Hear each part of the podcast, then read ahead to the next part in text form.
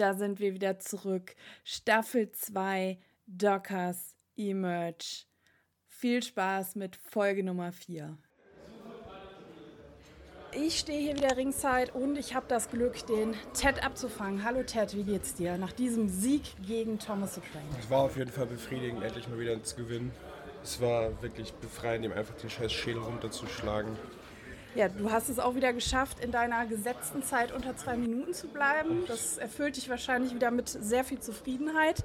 Und äh, ja, gibt es denn überhaupt in dieser, ja, in dieser Staffel Emerge 2 einen Gegner, wo du denkst, naja, da könnte das vielleicht zeitlich knapp werden? Klar, es gibt natürlich den einen oder anderen, den man sich anschaut, bei dem man sich vorstellen könnte, dass es vielleicht nicht sofort nach zwei Minuten funktioniert, wenn man sich einen Goliath anschaut, eventuell, aber ich würde es sogar probieren. Wahrscheinlich würde ich es sogar schaffen, weil nach dieser Lariat steht niemand mehr auf. Alles klar. Vielen Dank und weiterhin viel Glück. Danke.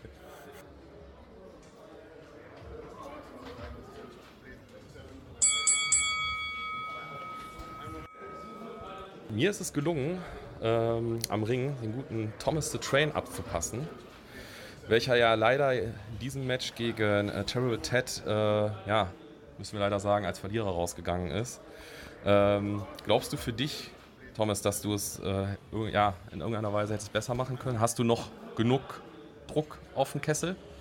Ja, äh, ich muss auf jeden Fall ordentlich Kohle nachscheffeln. Äh, ich muss jetzt Gas geben, ich brauche den nächsten und äh, ich muss meine Chancen versuchen und äh, ich gebe mein Bestes, dass ich jetzt mal wieder einen Sieg raushole.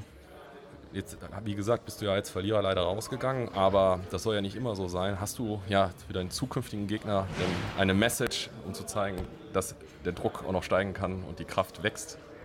Meine Message ist, äh, geb acht. Äh, ich bin immer auf Volldampf und äh, die Entgleisung kommt.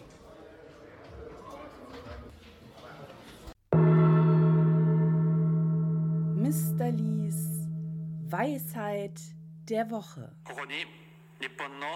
Der Frosch im Brunnen ahnt nichts von der Weite des Meeres.